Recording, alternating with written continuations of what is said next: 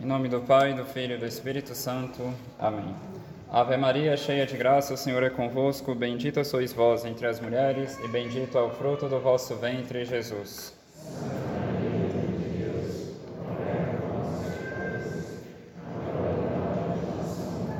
Nossa Senhora das Dores, glorioso São José, em nome do Pai, do Filho e do Espírito Santo. Amém. Podem sentar-se. Festejamos hoje a Sagrada Família de nosso Senhor Jesus Cristo. Essa festa nos dá a oportunidade de falarmos um pouco sobre São José e assim tentarmos compreender ao menos um pouco qual foi a grandeza deste homem. Primeiramente, devemos considerar que os dois maiores tesouros que Deus colocou nesta terra, ou seja, Jesus e Maria, ele os entregou a São José, para que ele os guardasse. São José é tão confiável que Deus colocou nas mãos dele as duas coisas mais preciosas que já pisaram nessa terra.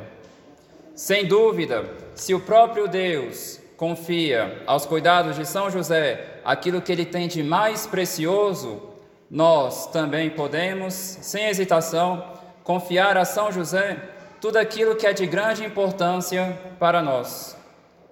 Então, nossas dificuldades, nossas necessidades espirituais, materiais, nossos problemas, nossas fraquezas e assim por diante. Um pai de família, por exemplo, pode confiar sua esposa e seus filhos a São José, pedindo uma particular assistência de São José no cumprimento de seus deveres de Estado. Um jovem pode pedir a São José que o ajude na sua vida espiritual, assim como ele auxiliou nosso Senhor e Nossa Senhora em todas as suas necessidades. Em segundo lugar, observamos uma missão particular que Deus confiou a São José.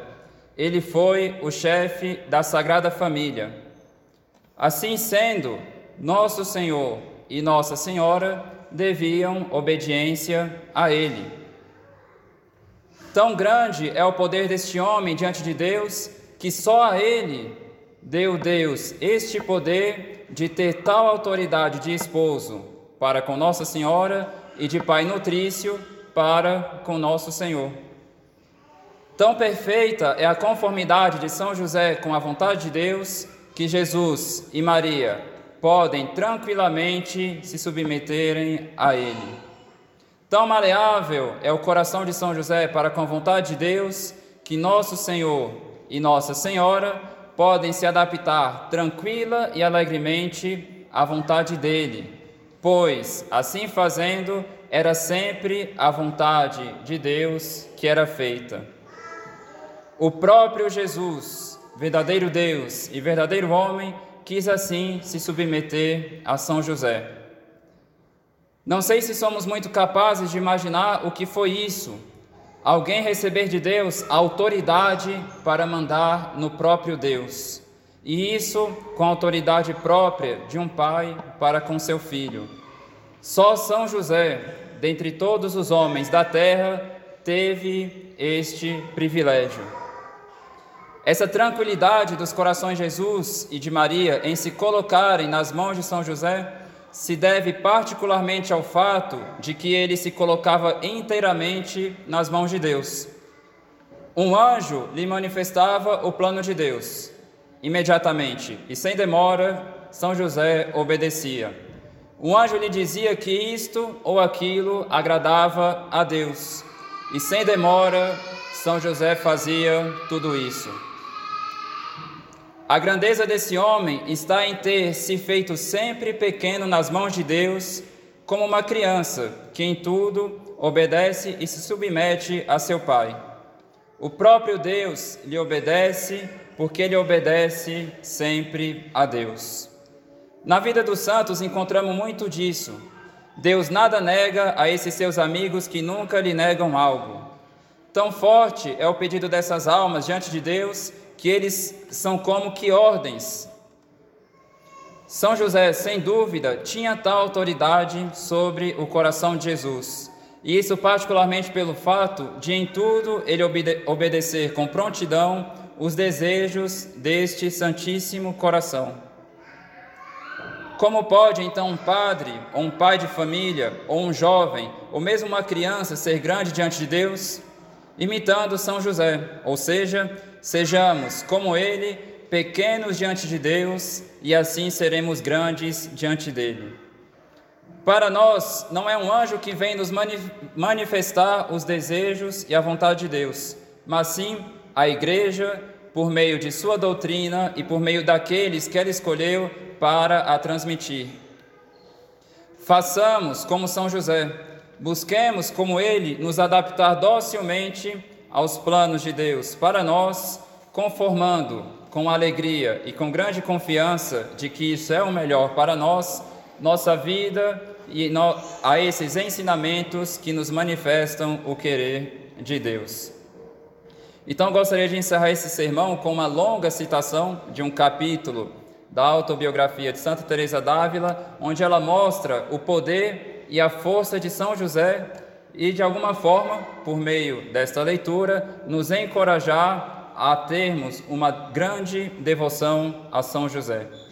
Então Santa Teresa diz: Tomei por advogado e senhor ao glorioso São José, e muito me encomendei a ele Claramente vi que desta necessidade, ela estava doente nessa ocasião, como de outras maiores referentes à honra e à perda da alma, esse Pai e Senhor meu salvou-me com maior lucro do que eu lhe sabia pedir. Não me recordo de lhe haver até agora suplicado graça que tenha deixado de obter. Coisa admirável são os grandes favores que Deus me tem feito por intermédio desse bem-aventurado santo e os perigos de que me tem livrado tanto do corpo como da alma. A outros santos o Senhor parece ter dado graça para socorrer numa determinada necessidade. Ao glorioso São José, tenho experiência de que socorre em todas. O Senhor quer dar a entender com isto que, assim como lhe foi submisso na terra, onde São José, na qualidade de pai adotivo, podia mandar, assim no céu atende a todos os seus pedidos por experiência, o mesmo viram outras pessoas a quem eu aconselhava encomendar-se a Ele. Hoje, há muitas que lhe são devotas e experimentam cada dia esta verdade. A todos quisera persuadir que fossem devotos desse glorioso santo, pela grande experiência que tenham de quantos bens alcança de Deus.